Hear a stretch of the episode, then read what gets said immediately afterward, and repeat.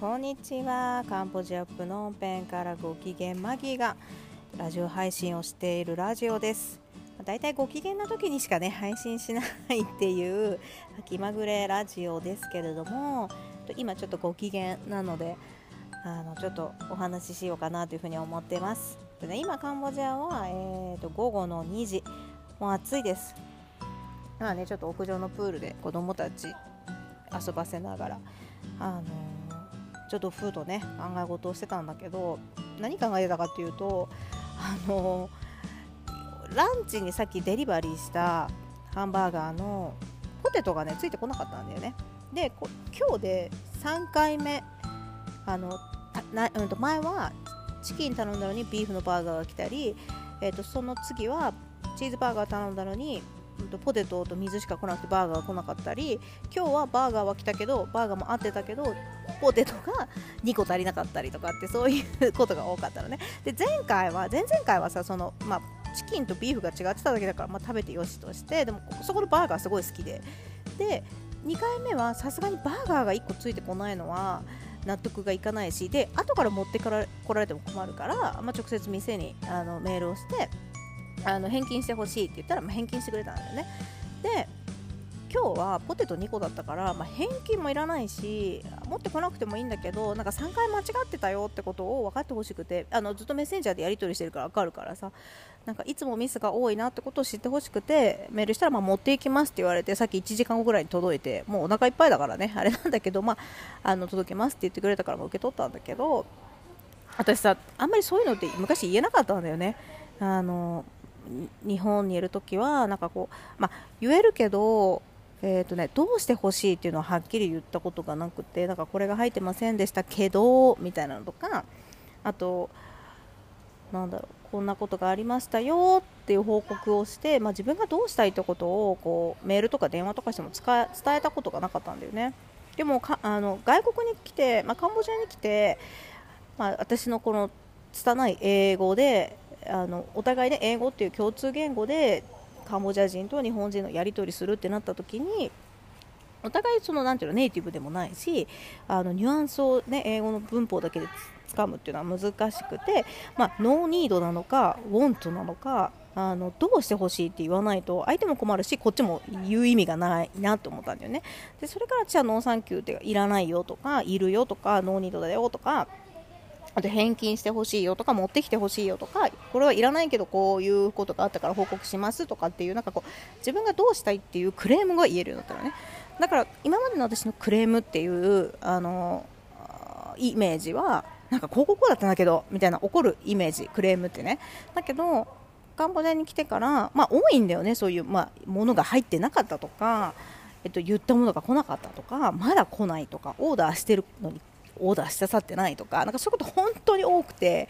でいちいち切れててもしょうがないみたいな国 なのね。それで私もまあ分かったんだけど、まあ、どうしてほしいっていうことってすごい大事だったんだなと思ってだから日本にいる時はこういうこと言ったらクレームになるから我慢しとこうとかっていうのもあったわけ。ちょっといいいい人っていうか、まあ、その怒る気力がなかったからね。怒んなくてもいいんだけどなんかクレームイコール怒るみたいなイメージがあったから。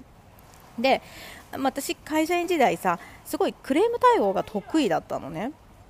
で得意なんで得意かっていうとクレームにこそその人が現れてたからどうしてほしいんだろうなとか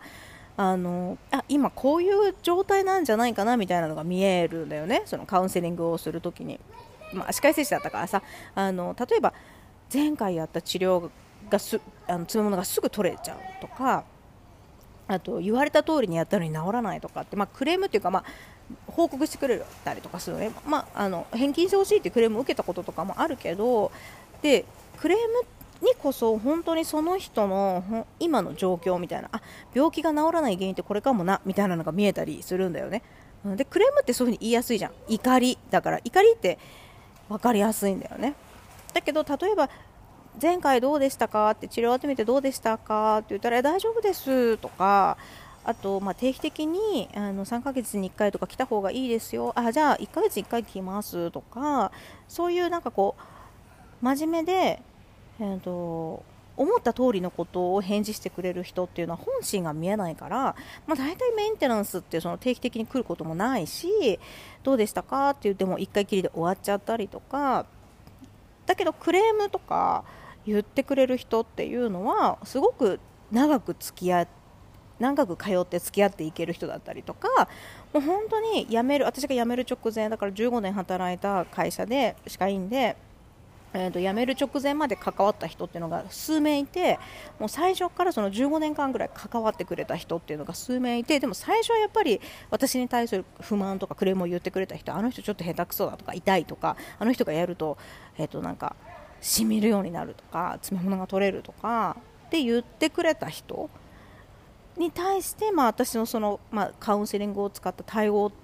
まあ、使ったっていうか意識して使ったわけじゃなかったんだけどその対応したことによってすごく信頼関係ができて最後の最後までなんか私が担当できたんだよね。で本当に辞める時ももうあなたがいなくなったら誰に見てもらえばいいの？みたいな感じで言ってくれる人だった。そうだからクメクレーム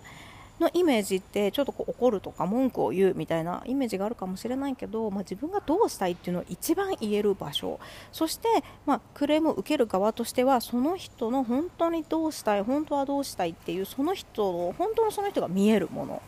なんだよね。なんかこうお客さんとか患者さんとかってなるとちょっと1枚皮、まあ、1枚2枚皮をかぶっているような状態で、まあ、本人いい意味そういうふうに意識してるわけじゃないけどやっぱりその信頼関係ができる前っていうのはやっぱりちょっとこう遠慮というかうん自分を本当に自分を見せるみたいなのは少ないのかもしれないね。だからまあクレーム対応こそすごくその人のことが見えてこっちも信用できるしあっちも信用してくれるしみたいな感じでできたなっていうのをね今ふと思ってたわけ。そう今回今日のねポテトが来ない事件からね。そうだからまあデリバリーしても大体その通りに来たらもうすごい良かったねみたいな感じだしほとんどなんか足りなかったりとかはある、うん、でもそのためにきちんとこうメッセンジャーでねあの対応してくれる店やっぱ多いから、まあ、英語ではさ上手に言えないからあのメッセージをするんだよね。でまあ、ネイティブのねあのお友達とかバイリンガルの友達があのこういう時はこういう文章を使ってメールするとお金返金してくれるよとかっていう文章を教えてくれるからもうそれコピペしてやったりとかしてるんだけどあのグラブっていうねタクシーに乗った時もあの目的地についてそこからまた出発地に戻るってこう2個設定できたりするんだけど目的地に着いたら帰っちゃったりとか乗ろうともなんか、ね、迎えに行って子供迎えに行って乗ろタクシー乗ろうと思ったらもいなかったりとかあるんだけど、まあ、そういう時もきちんとあのここにこういう風に来たんだけどあの書いちゃったのであの半額返金してほしいとかって言うと ちゃんと半額返金されたりとかあの別に黙っててもいいんだけどでもそれってなんかこう文句を言うとか嫌なことを言うとか困らせるって意味じゃなくてあのこういうこともあの言うとさあ自分自営業やってみて思ったんだけど飲食業やってみて思ったんだけどやっぱり言ってくれた方が改善になるんだよね。だからより良くなるわけ。でなんか中おにぎり屋さんだからさ結構中身違いますとかって言われる時とかもあったりとかそうやってやっぱ言われた方がスタッフに中身違うから気をつけてねって何回も言う。でそしてそのシステムのさエラーっていうのを減らしていけたりするしだからそのクレームっていうあのイメージがね私はその昔から悪くはなかったんだけどただ受けることはできても自分が言うことはできなかったことに多分私のその課題みたいなのがあるんだと思うんだよね。でそれがまあカンボジアでは言えるわけだからそれではクレームのイメージってこんなイメージだったの変わったなと思って受けるときは多分私仕事モードだから仕事だと思って受けるなんだけどこの逆にクレームを言う方っていうのは我我のままの方のから なんかこんなわがまま言っちゃいけないとかっていうのが出てくるんだよね。これそこにこそだからこう生きづらさとかもうよりよく生きるためのヒントがあるから私はそのクレームが言えるとか断れるとかあのちゃんと自分の意思を伝えられるってなったことはすごく大きくてまずはそういう多分クレーム的な感じだったと思う。なんか砂糖が入ってごめんなさい。ちょっとしゃくりが砂糖が入ってたけど砂糖いらないって言ったんだけど変えてくださいみたいなって言ったんだけどとか言ってもあの外国人は伝わりでみたいになるからあの言ったんだけど変えてくださいとか返金してくださいってはっきり言うってことがすごい大事でそれ言わなかったらまずコミュニケーションが成り立たないからね。あのえこう拙い英語ではね。だからそんなね学びがありました。ということで、えーと、今日もご機嫌であの話したラジオです。あの今日もねちょっと今午後ですけど良い一日をお過ごしください。ではありがとうございます。